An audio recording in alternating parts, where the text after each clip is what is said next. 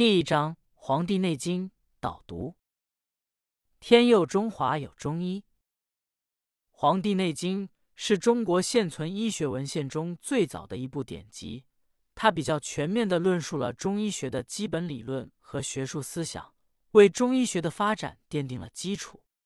中医学发展史上出现的许多着名医家和医学流派，从其学术思想的继承性来说，基本上都是在。《黄帝内经》理论体系的基础上发展起来的，因此历代医家非常重视《黄帝内经》，尊之为医家之宗。《黄帝内经》所揭示的生命活动规律及其思维方式，对当代以及未来生命科学的研究和发展也有一定的启示作用。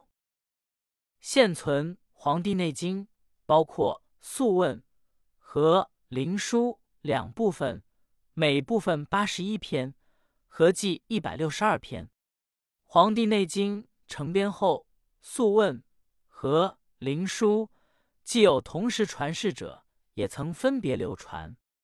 张仲景写作《伤寒杂病论》时，曾用过《素问》和九卷，记录了《素问》和九卷的全部文字。历史上最早给《素问》。作注的是齐梁年间的全元起，但其书已佚，仅从唐代王彬的次注之中可以窥其一二。现存最早的注本就是王彬的《崇光补注黄帝内经素问》，但其原书也已亡佚。现在见到的是经宋人林毅和高宝衡整理的版本，被称为次注。明清时期为素问。作注者较多，者明的有马氏的《黄帝内经素问》注正发微，吴坤的《吴注黄帝内经素问》，张志聪的《黄帝内经素问集注》，以及高氏的《素问直解》等。灵书历史上一直以九卷之名流传，后晋人皇甫秘传《真九甲乙经》称其为真经，至唐代王彬将其改名为灵书。宋朝史宗以家藏旧本《灵书》九卷，参对诸书整理成《灵书》的定本，称为《黄帝内经灵书经》，流传至今。马氏的《黄帝内经灵书》注正发微，是《灵书》最早的注释本。把《素问》和《灵书》合编注释的有明代张景岳的《类经》。《黄帝内经》。作为重要的医学典籍，其理论体系包含着丰富的思想内容。其主要理论观点如下：一、阴阳五行学说。阴阳五行是中医学认识世界的基本框架。《黄帝内经》认为阴平阳秘是生命存在的前提。古人认为，作为天地万物本源的气，具有运动化生的本性。气的运动。展开为阴阳五行，整个世界就是以气为内在本质，以阴阳五行为外在形态表现的动态统一系统。万事万物通过阴阳五行联系为一个统一的整体。阴阳学说属于中国古代哲学的范畴，《黄帝内经》将其引入医学领域，用以阐释人体生命活动过程和现象中相互对立而又统一的两个方面。指导对疾病病理的认识、诊治和预防。阴阳和平是中医学最高的价值追求，追求宇宙万物的和谐是中华民族的永恒价值观。人之所以生病，根本原因就是气血阴阳的逆乱失调。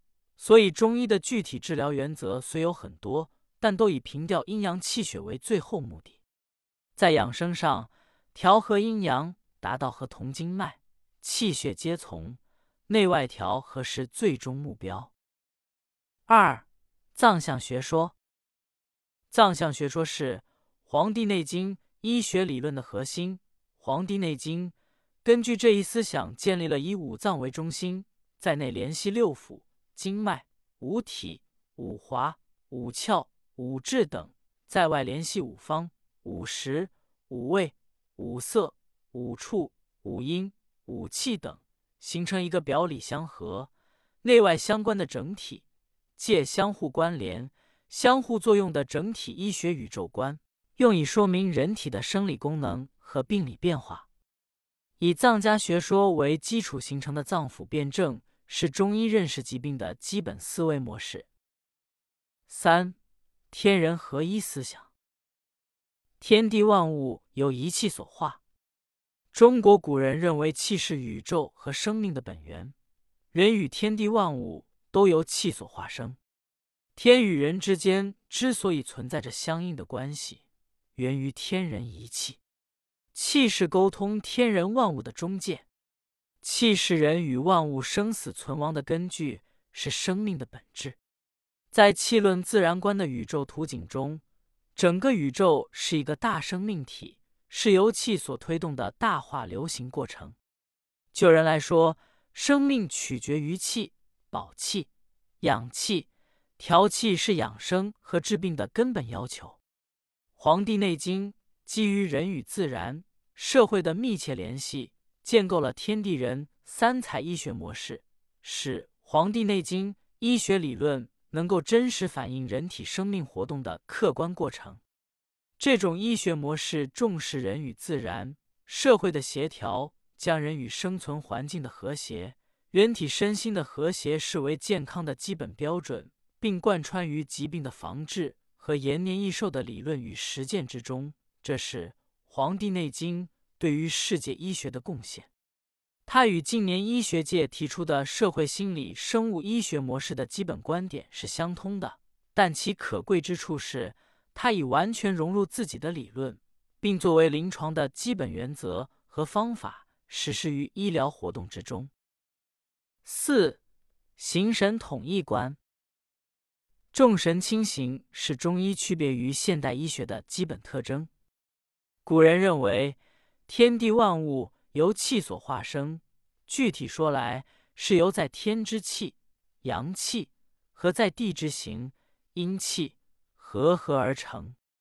就人来说，则是形神合一。神是气之功能的极致表现，神本质上也是气。人的生命活动虽然要以形体为依托，但终究以气为本质。气在生命存，气去生命亡。所以。古人在生命观上重气轻形，最佳的生理状态应该是形气相得；在病理状态下，则是气盛行则生，形盛气则死。因此，与重视人体生理解剖结构研究，从有形的物质存在着眼的现代医学不同，中医重视对无形的生命之气变化过程的研究。五、独特的生命观。一人体观，在古代哲学精气论、道气观的影响下，《黄帝内经》将人视为精气聚合、离散之气。生命现象是精气升降、出入运动的过程和结果，主要是从整体机能活动的方式、方法及其相互联系的道的方面研究生命过程及其机制与规律，提出以四时之法成的生命机能结构学说。阴平阳秘与五行生克制化的生命机能稳态学说，其恒回转的动态生命过程学说，集中体现在藏象、经络、精气神等理论中。二、疾病观，在其恒常变观念的指导下，结合丰富的医疗实践，《黄帝内经》确立了有关疾病的理论。关于疾病的概念，诸凡饮食起居。劳作、情志等一切身心活动反生理之常者，均可使阴阳失调而致病。它不以形质结构及其物量变化的超标作为衡量疾病与健康的单一标准，而是更强调整体机能的紊乱与失常。关于疾病的发生，《黄帝内经》以邪正相争阐明其机理，以六淫一邪侵袭、饮食、劳伤与七情失调。概括其治病方式，从致病因素与机体抗病能力相互作用的结果，审求其病理意义及审症求因。关于疾病变化的机理，《黄帝内经》着眼于宏观、动态的分析其整体机能失调的方式、状态和过程，提出了以脏腑、经络、气血津液病变为基础的疾病传变等理论，成为临床诊病论治的理论基础。三、诊治观，《黄帝内经》提出审机论治的诊治原则，是辨证论治的雏形。审机即审查病机，就是通过对临床病症的收集、整理、分析、综合，确定其病变本质。它是对疾病过程中致病因素与机体相互作用所产生的整体机能失调之本质概括，因时而异，因人而别，作为诊断过程。后世演化为辩证，于是证成为诊断和治疗的关键，由此决定了中医治疗学的基本特点：是在整体机能协调的基础上，将治疗个体化，强调治患病之人。提倡各种方法配合应用，强调综合疗法，在治人与治病的关系上更重视人；在整体与局部机能与形质关系的处理上更重视整体，重视机能；对病变共性和个性的关注上更重视个性；对于疾病的预防上，提出以增强体质为核心的健身防病思想，有效指导了各种自我健身法的实施。在世界保健医学上独树一帜，《黄帝内经》医学论者写作于诸子百家学术争鸣的年代，与诸子之学相互唱和，对诸子学说多有吸收，并深受其影响。从文本上看，黄老道家《周易》与《黄帝内经》关系最紧密，还广泛的吸收了天文、历法、地理、气象。生物、社会、心理、哲学等中国古代传统的人文、自然等多学科的研究方法与成果，说明医学科学与其他自然及人文学科之间的密切联系，是一部关于哲学和自然科学的综合着作。西方有的医学家认为，与其说医学是自然科学，不如说是社会科学更为合适。与人有关的学科。就不仅是自然科学所能涵盖的，必然蕴含着社会文化的内容。中国古代的医学家从来没有把医学看成是为医学专家所垄断的孤立的专门学问，而是把它放在天地自然和社会文化的大视野中来思考。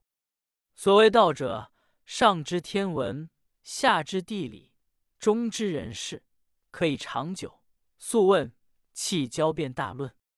这种学科间的联系、渗透、融合，正是中医学至今仍有强大生命力的根本原因。《黄帝内经》的医学理论之所以与诸子百家之学有着如此密切的关系，是因为中国古代的学术是一个统一整体。中国古代的学问并不像源自西方的现代学术那样有明显的学科划分。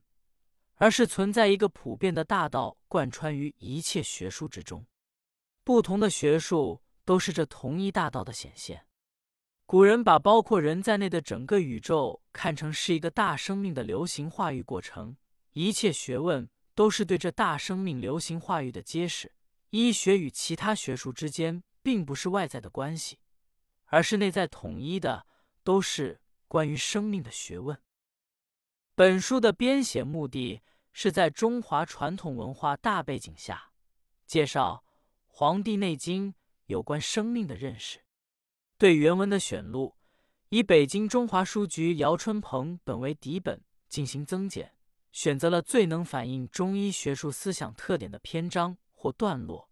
对于比较具体论述疾病或理论内容深奥的部分，则略去。通过导读、注释。